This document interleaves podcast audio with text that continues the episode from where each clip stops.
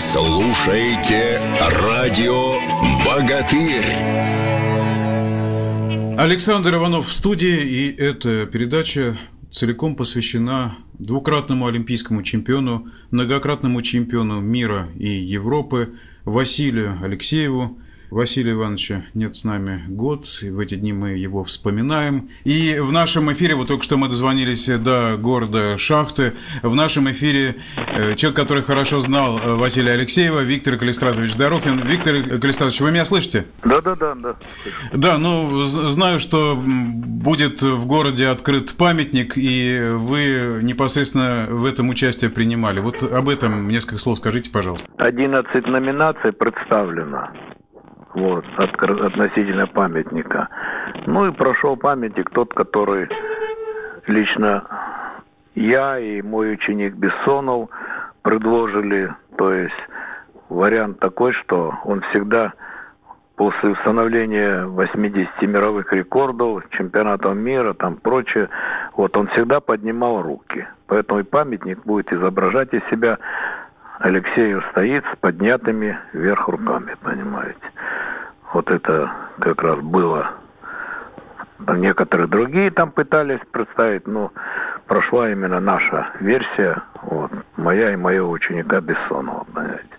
Но это будет около Дворца спорта, насколько я знаю. Да, это около Дворца спорта, да. Это будет э, памятник, ну, то есть это не э, э, непосредственно на кладбище, а это в центре города? Не, не, не, это в центре города, прямо около Дворца спорта. Там два крыла, на одном из крыльев, на правом или на левом, где удобнее будет. Да, это будет э, такое волнующее событие, и да, да. Василий Иванович, в общем-то, вот он своим каким-то необыкновенным подходом к тяжелой атлетике, он относился к этому виду спорта как к искусству. Да, совершенно верно. В этом его и заслуга, что он все время проводил эксперименты, эксперименты, потом не на ком-то экспериментировал, а и лично на себе.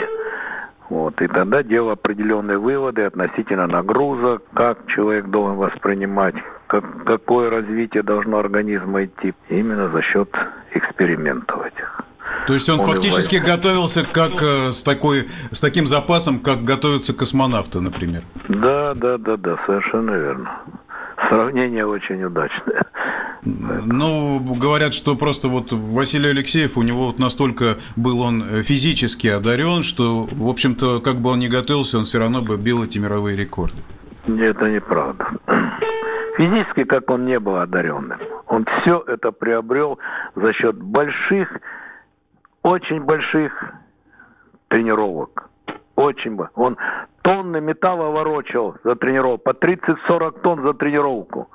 Понимаете? Поэтому у него природно что это было? Это сильная психика и здоровье. Это природа была. А остальное все, что это только за счет труда, только за счет труда.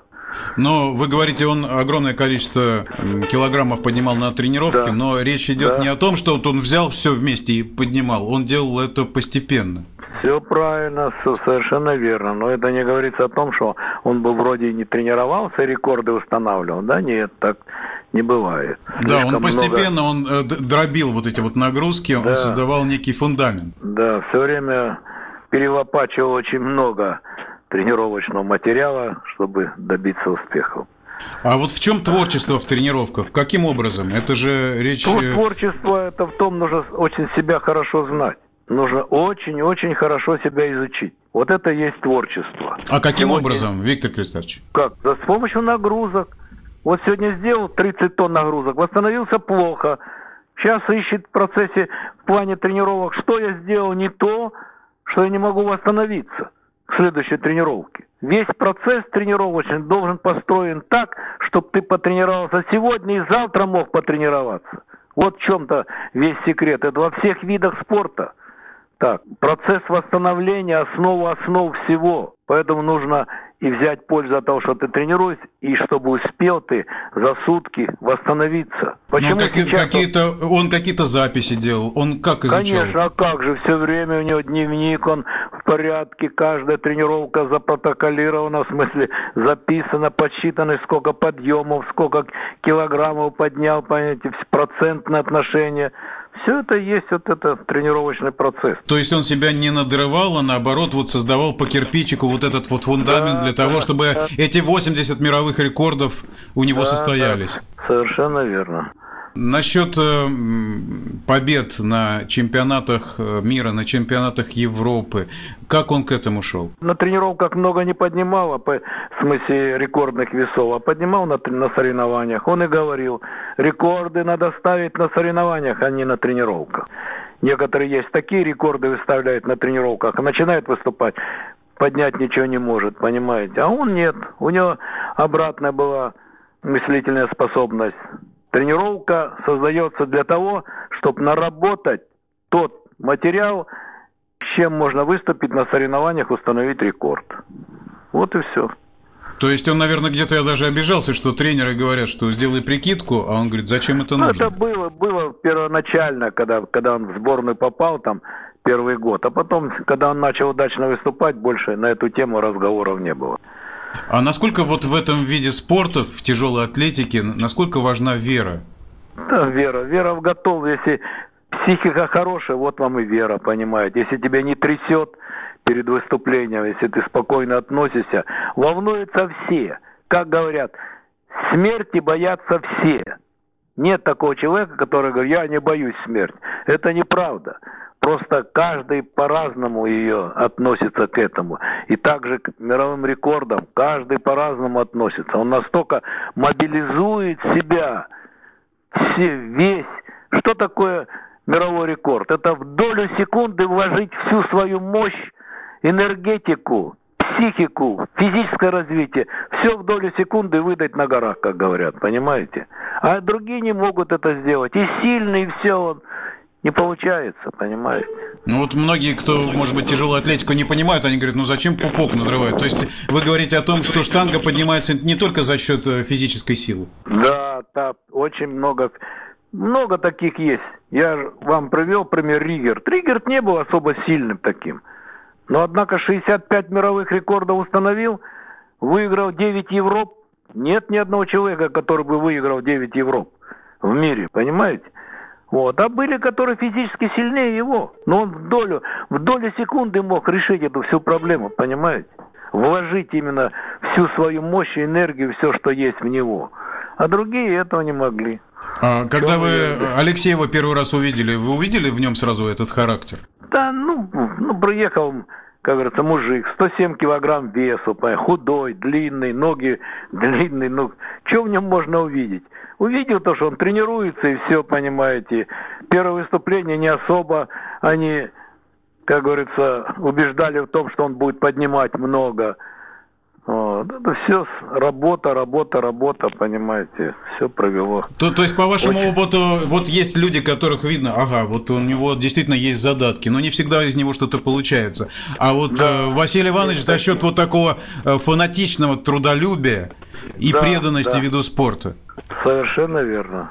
Совершенно верно. Это была его коронка, именно то, что он был предан этому виду спорта, и то, что и относился ко всему именно фанатично. А что же, почему же вот он как-то вот решил один из чемпионатов Европы пропустить? У него был такой эпизод. И он ну, как-то, не, у него не... своя тактика какая-то была на расклад сил на выступление в соревнованиях? Ну почему не, не можешь? У нас вот привыкли к Если он поднимает, он должен на всех соревнованиях поднимать, понимаете?